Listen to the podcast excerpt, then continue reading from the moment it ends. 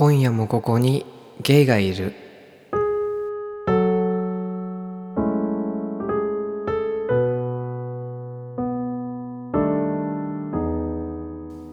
皆さんこんばんは。ポッドキャスト今夜もここにゲイがいるパーソナリティのコーギーです。この番組は日本のどこかで今日も一人の夜を過ごしている小さなゲイの若者コーギーによるポッドキャストです。何か有益な情報を得られる番組ではないかもしれません。眠れない時などに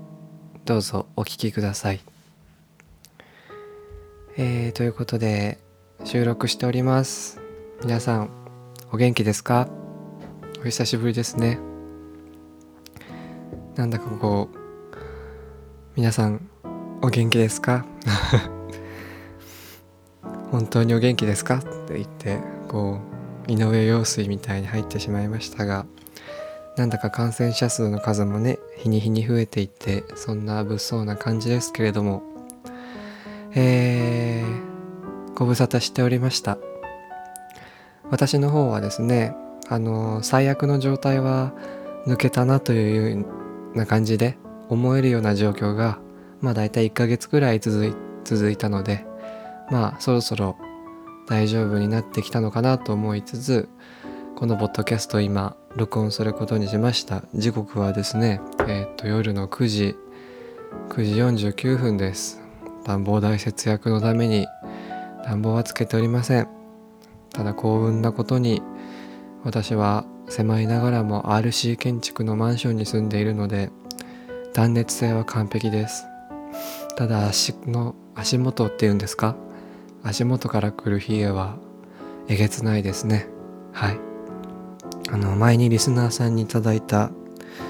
ポジティブエナジーティーというあのなんかスパイスやらなんやらが入っているお茶を今飲んでいます。なんだかこうまあ一時は1日20時間ぐらいベッドで寝ていてカロリーメイト1日1箱枕元に置いてそれを食べてまた寝て思い出した日にシャワーを浴びるまた寝てみたいな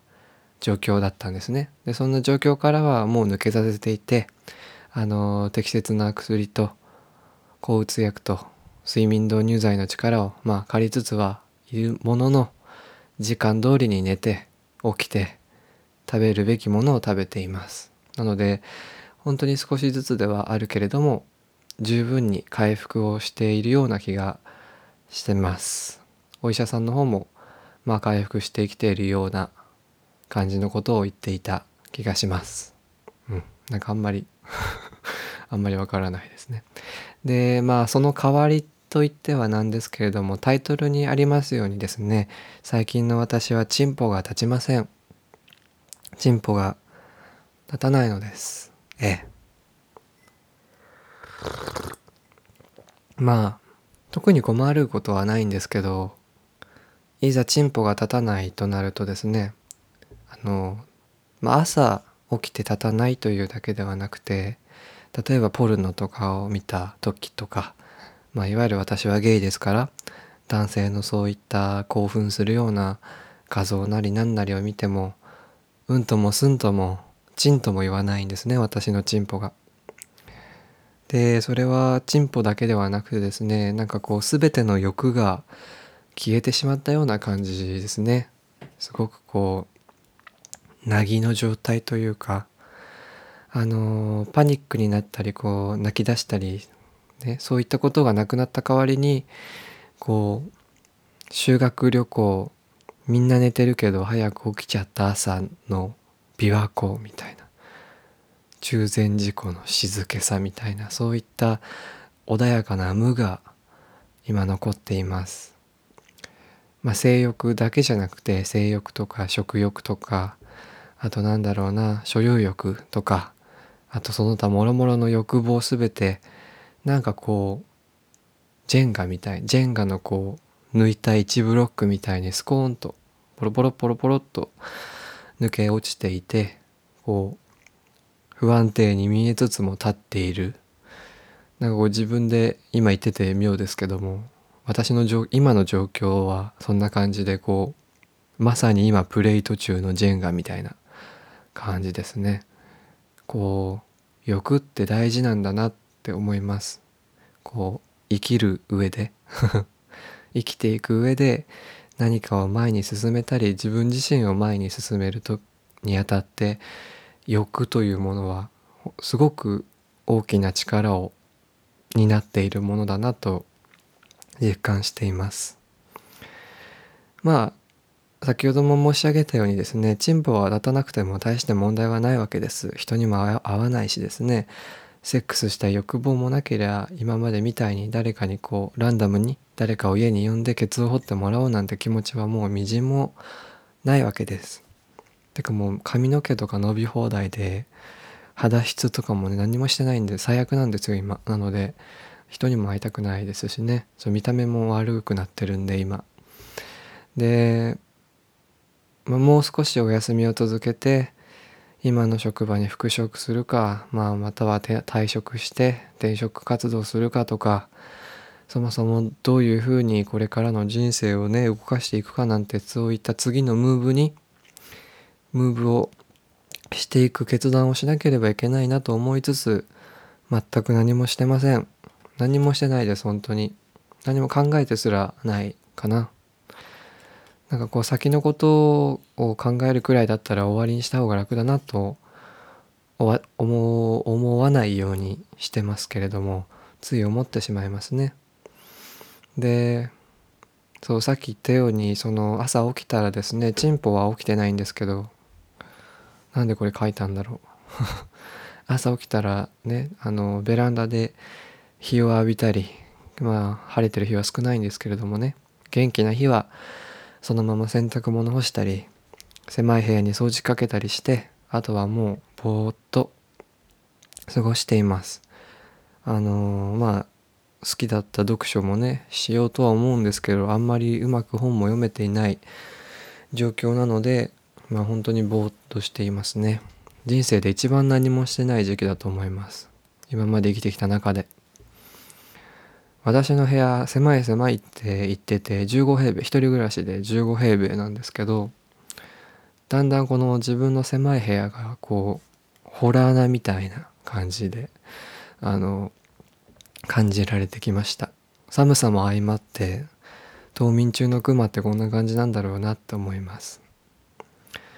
でそうですね。日によってはまあベッドから起き上がれない日。なんか一昨日とかすごい寒い日とか気圧？気圧かな？わかんないけど。全然起き上がれない日とかもあって。まあでもその頻度も全然減ってきていて。で起き上がっても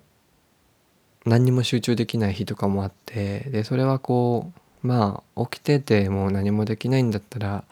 寝てても一緒だなと思って眠剤飲んでまた寝ちゃう日があるんですけど。これこれって回復ですかねって聞いたらお医者さんは微妙な顔をしていました。まあでもやっぱり自分の体感で言うと半月ほど前と比べたら随分回復してきているなというふうに思います。こうそうですね。で元気がある日はあのポッドキャストを聞いたりしてます。英語のものが多いですね。アンブレラアカデミーっていうネットフリックスで見れるドラマ皆さん知っていますか？そのキャストのですねうちの2人がやってる、まあ、ドラマも私は好きなんですけれどもあのエレン・ペイジ元井エリオット・ペイジが好きでですねあのその関係でアンブレラアカデミーも見てたんですけどそのキャストのうちの2人がやってるポッドキャストがありまして「The Earth Locker」っていうやつなんですけどそれを聞いたりしてますね。ね。エリオット・ペイジのニュースもあの布団の中で見ました。すごいすごい勇気のある行動とあとはこう自分自身をさらけ出してくれてありがとうって思いますね。ああいうエリオットのあの発信を見ると。トランス自分自身がトランスでありノンバイナリーであるということを最近あの自身の SNS などで発表されたエリオットのことを思うと私昔からずっとあのジュノとかあとはネットリックスの他の作品なんですけどメリーアン・シングルトンの物語っていうのもあってそれにはあのエリオット・ペイジが出ててすごい好きだったんですけど昔からずっと見ててで今回こういう発表があってなんかそういう自分は今こういう状態でこういう人ですっていうのをこう配信してくれることこういうことなんですよこういう人もいるんですよっていうのをまあエリオットなんかはすごくこうハリウッドスターですからまあ影響力も大きいわけでそういった影響力の大きい人がそういうことを世界中に発信してくれたらもう救われる人も共感できる人も何かそれをきっかけに次のことができる人もいるわけでそういった行為はありがたいなとついこう手を合わせて拝んでしまいますよね。であとはクイアアイのあのジョナさんがジョナサン・バーネスがやってるポッドキャストがありまして「ゲッティング・キュリアス」っていうんですけどそういうポッドキャストを聞いたりしてますね。こういうことになる前は私仕事では英語を使って働いていたのでまあ人並みにはできるできた理解できてたんですけど耳に入ってくる英語を処理する能力もなんとなく落ちているように感じていてまあ少しずつこれはリハビリをしていくしかないのかなと思っていますね。であと日本語のポッドキャストで聞いているのはですね最近で言うとそうだなジェーン・スーさんと堀井美香さんがねやられている「オーバー・ザ・サン」っていうまあおばさんオーバー・ザ・サンっていうポッドキャストがあるんですけどそれを流す時もありますね。まあ少々元気すぎるなって聞こえて元気すぎるように元気すぎるように聞こえて消す時もあるんですけどでまあ今日これポッドキャスト何喋ろうかなと思った時にですね紹介したいドラマと曲があるなと思ってまあちょうどいいトピックだなと思ったんですけどネットフリックスで見れる「クレイジー X ガールスフレンド」っていうドラマがあるんです。で見てみるとですねなんかこう安い B 級映画の恋愛ものかなみたいな感じのあのアートワークっていうんですか？あの画面なんですけど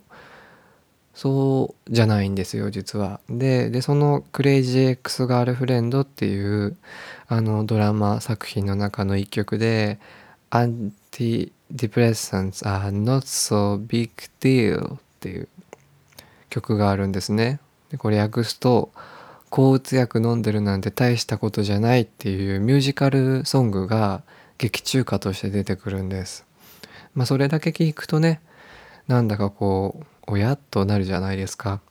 でドラマこのドラマ自体はですねコメディミュージカル形式なんですけど扱うテーマは結構多種で、まあ、同性愛もあったり同性愛もあるしあとはえ、ー、と、まあ、バイセクシュアルもゲイも出てくるしレズビアンも出てくるしサロガシ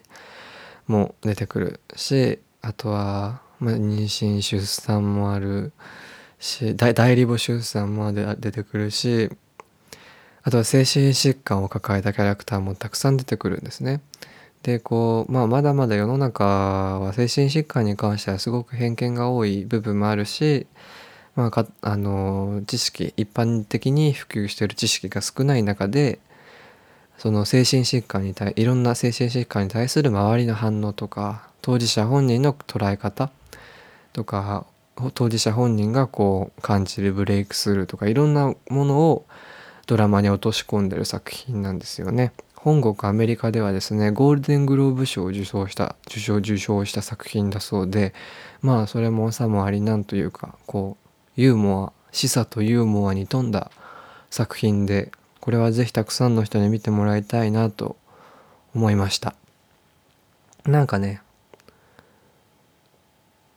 新しいドラマ見る気がしなかったんですよこの時期。なので自分が知っているドラマを何度も何度も繰り返し流してました。だからそうですね。この「クレイジー X ガールフレンド」も繰り返し繰り返し流してましたね。あのビクトール・フランクルの「夜と霧」という本を有名な本だからきっと知ってる方も多いと思うんですけれども心が辛い時とか人生がしんどい時に読む読むべき本だと紹介されてね PV 稼ぎのブロガーに散々こき使われている有名な本ですけれどもビクトール・フランクルの夜と霧でそれは収容所という場所でまあ異常で過酷な場所でそういった状況に打ち勝つのはユーモアであるというね筆者の意見をまあ私は今かみしめているわけでそのクレイジー X ガールフレンドしかりねまだ無理かもしれない。私にとって今この状況でこうユーモアで全てを乗り越えていくのは厳しいかもしれないけれどもまあせいぜいこのポッドキャスト今配信しているエピソードのタイトルを「チンポが立たない」にするぐらいのユーモアは出していきたいと思いますね。チンポチンポチンポ。チンポであともう一つ私が好きなドラマの話をさせてください。これもやっぱり繰り返し見てました。なんかやっぱり展開を知ってるドラマしか見れない状況。だったんですよね。だからこう心の情動の動きをあまり避けたかったというか。でそれはですね「エレメンタリー・ホームズワトソン」っていうアメリカのドラマなんです。Hulu で見れます。あのまあシャーロック・ホームズとですねワトソンジョン・ワトソンっていうのは黄金のペアリングですけれどもえー、そのシャーロック・ホームズ役をトレインスポッティングのジョニー・リー・ミラーで、えー、ジョン・ワトソン役をチャーリーズ・エンジェルのルーシー・リュウが演じているまあこれだけでは最高なドラマなんですけれどもシャーロック・ホームズを題材にした作品ってすごく多いんですね。あの最近だとエノラ・ホームズの事件簿とかがあるみたいなんですけどこちらのエレメンタリーという作品はですねシャーロックのあの薬物依存の部分に、えー、フォーカスあを当てているフォーカスが他の作品より比重が大きいような感じますね。その医者を辞めてホームズの付き添いになったワトソンに対して母が言う言葉そのキャリアを変えたことに関して母が「次も幸せになれる？意外なところに道はあるものよって言ってあげるシーンとかあとはこう薬物治療に関してワトソンがシャーロックに対して諭す言葉。今日は薬物をやらなかった。きっと明日もやらないだろう。明後日もやらないだろう。そして実際明日もやらなかった。で依存克服の方法っていうのはそういうものだっていうふうにワトソンは言うんですね。こう一日一日を繰り返していくと。それは一日一日の積み重ねという言葉でもあるけれども一日したことっていうものは消えないやったことは消えないっていうやったことは消えないでそれを続けていくとそれは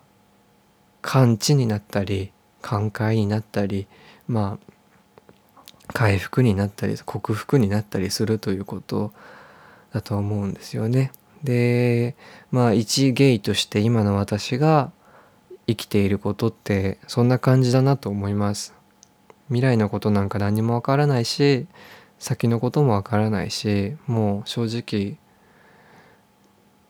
つまずいてばかりだし、まあ、結婚もしない子供も産めない日本にいるかもわからないどうどどこでどうしてるのかをねなんとなくこう生きていくんだったらば今すぐ終わったって変わりはないんじゃないかって今でも、まあ、パニックじゃない落ち着いた頭でも今でもちらっと思いますけれどもでもとりあえず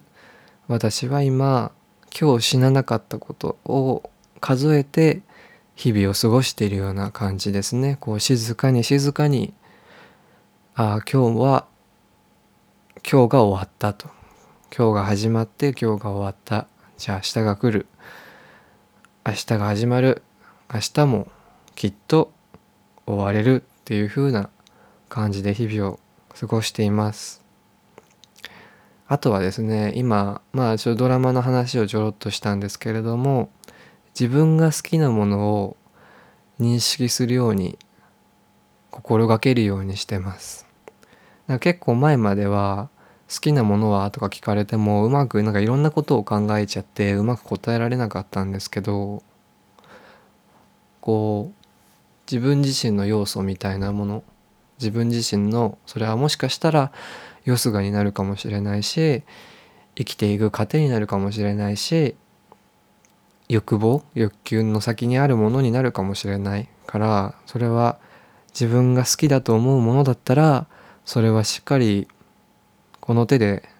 ギュッと掴んでおかなきゃいけないものだなと思うようになったのでそう自分が好きなものを意識するようにしています。シャーロック・ホームズが私は好きです。好きなようです。あと食べ物で言うとリンゴが好き。あとエビ。リンゴとエビ。とねあとなんだろうな。食べ物食べ物。食べ物。食べ物。焼きそばが好き。かな。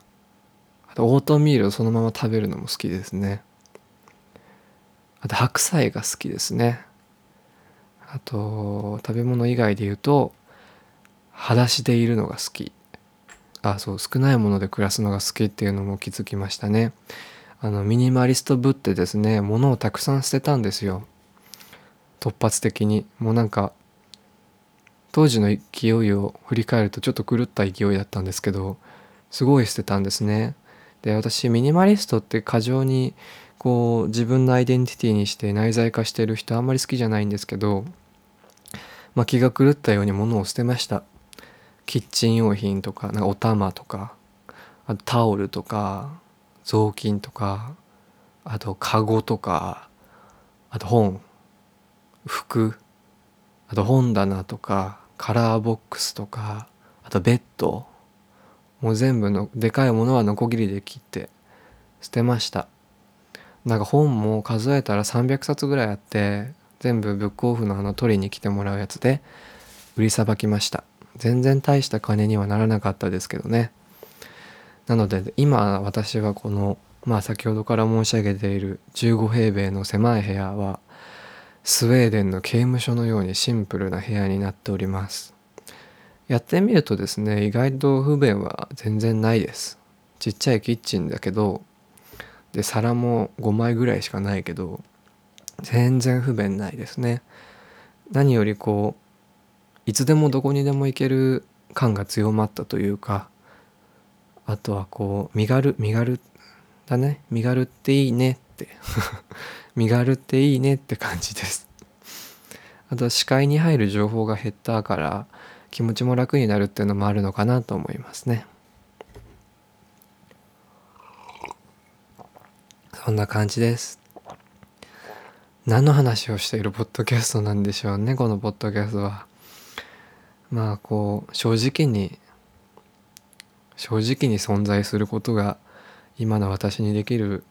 ことだからポッドキャスト何喋ってたんだっけとか何をするためにやってたんだっけとも思いますねでもその私の今かかってる先生が、まあ、結局の良い回復方法は投薬治療以外にもそのコミュニケーションの中にあるかもしれませんとも言ってたんですね。でまあ今の私がこの狭い部屋で一人でつぶやくどうでもいいことをそれを不特定多数の誰かに聞いてもらえるツールを私はすでに持っている。こうしてポッドキャスト配信として持っていることは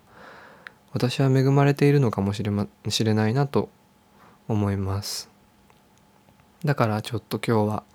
気分もマシなので収録してみようかなと思いました。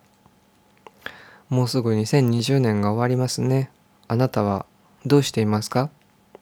元気？やってる？やってる毎日。何か個人的なニュースはありますか？私が番組をお休みしていた時期にもあなたの周りの世界ではきっといろんなことが起きていたはずだと思うんですけれどもそそうでもないですかね？毎日つまらない日々でしたか？お便りとかでそういうのを教えてくれたら嬉しいなと思いますなんかねメールが届いたりするだけですごい嬉しいんだよなで、ツイッターを全然見てないので、何も終えてないんですけど、ツイッターでつぶやいてくれてもいいです。見ます。ツイッターやっぱ見ない方がいいなと思う。ツイッターから離れてみて思うけれども、ツイッターはね、見ない方がいいよ。なんか誰かの丁寧な生活とかね、どうでもいいんだよ。あなたはあなたでやればいい。ツイッターなんて見なくていいんだよ。ただやっぱり人とつながれるっていうのはツイッターのいいところでもあると思うので、こう自分のね、バランスを取れるやり方を模索できた方がいいんじゃないかなと思います。なんか全然見なくても不便はないです。何の話をしてたんだっけ？そう。なので、あの、そう、あなたの何かあれば教えて。ニュースとか気持ちとか。私はどうしてもこのやっぱり半年くらいのこの期間をですね、まだ肯定的には捉えられてなくて、なんか損、損だなとか、こう遅れを取っちゃったなとしか思えないんですよね。何もしてなかったしだからこうあなたがどういうふうに過ごしていたのか私は興味があります。もうすぐ年末ですね。寒さもやばいです。特に今日の東京はとても寒いですね。今もめっちゃ寒いです。今時刻は10時15分夜ですね。私は今日は一日中布団にくるまってですねたまにお湯を沸かしてはお湯を飲みまた布団に戻りお湯を飲みって感じでしたね。あコーヒーを飲んだかな。あパンも食べました。焼いてパンを焼いて食べた。あとは今日は今日何食べたっけな。あ今日は冷凍のフライを温めて食べました。電子レンジってすごいね。もう電子レンジがなかったら多分私今生きてないね。電子レンジと冷凍庫。なので一人暮らしをする方はですねあのー冷蔵庫よりも冷凍庫の方が大事だと思いますよ。うん。まあそんなさまつの話はどうでもいいんですけども、まあ、どうでもいい話しかしてないんですけれども何か悩みとか抱えてない？最近どう？寒い部屋で一人で震えていないですか？大丈夫ですか？今の私は多分比較的あの全人類において暇な人間に分類される人間だと思いますのであなたの言葉にあなたのお便りを寄り添ってじっくり読んでそれに応えられるよ。多分。だからまあ私のリハビリがてらも兼ねてなんか送って恋の話とかなんかあるでしょう。別れましたとか付き合いましたとか遠距離恋愛中ですみたいな。恋恋とかもした方がいいんですかね私もね。全然できる気しないですね。えー、なので、まあ、もし何かあったら番組まで送ってください、えー、私以外の人がゲイがそうじゃない人たちが同時に今こうやって生きてるんだなってことを感じたいなとまあこれは私の完全なるエゴですけどそういうふうに思うのでなんかお便りとか感想とか何でもいいから送ってくれたら嬉しいなと思います。で、あとはポッドキャスト聞いて、なんかいろんな人のポッドキャストを聞くといいと思います。こんな寒くて暗く暗い冬は、そうでもしないと潰されちゃうぞ。ね、自分の心のバランスをとって、あと本当に体調が悪いなとか本当に何かおかしいなと思ったら、あの、すぐに専門の人に頼ってください。心療内科は予約が取りづらいのでで初診は予約しか見てくれないってとこが多いんですよ。なのであのいざやばいなと思った時もすぐに見てもらえないことがあるんですね。なのでで私も最初にで相性もあるんですね心療内科って。すごいひどい先生もいるみたいなんですよ。で私最初に行ったところはものすごいひどいひどいっていうかやばいところで2回くらい行ってもう本当にその時ボロボロだったからなんか救いを求めるように姉に教えてもらった別の病院にあの紹介状とか全然なしにもうぶっつけで行って「すいません見てくださいこの病院に通ってたんですけどこういうことされてちょっと無理なんでこっちでお願いします」って言って見てもらって今はその先生とこう長らくあのおお付き合いいただいている形ですね。もし何かわからないことがあったら聞いて 私に。ま答えられることはないけれども。本当に異常事態だしこれからもうどんどん寒くなってそもそも冬ってほら生き物が死ぬ季節だからあの気をつけなきゃいけない時期ではあると思うんですよ。だからねあの自分のことを第一に考えてください。本当にねあの生きようなという感じで。寒いねという感じで今日は終わりにしたいと思います。ああ久しぶりに喋った。声声を発するのも久しぶりかもしれない。でも何かこう不思議な感じがしますねポッドキャストっていうのは。何かこう一人で喋っているのに一人じゃないような気がします。不思議ですね。それではまた配信する時をお待ちください。配信します。きっとね。であなたからのお便りもお待ちしております。ああなんだっけ。いつものあれを言うんだね。なんだっけ。えっ、とお便りの送り先はあはい。えー、感想などはですね、ハッシュタグここゲイを、ここゲイをつけてツイッターでつぶやいていただくか、番組メールアドレス、こぎこぎポッドキャストアットマーク gmail.com、cogi、cogi ポッドキャストアットマーク gmail.com、または番組もお便りフォームまでご応募ください。はい。おしまい。引き続きやっていこう。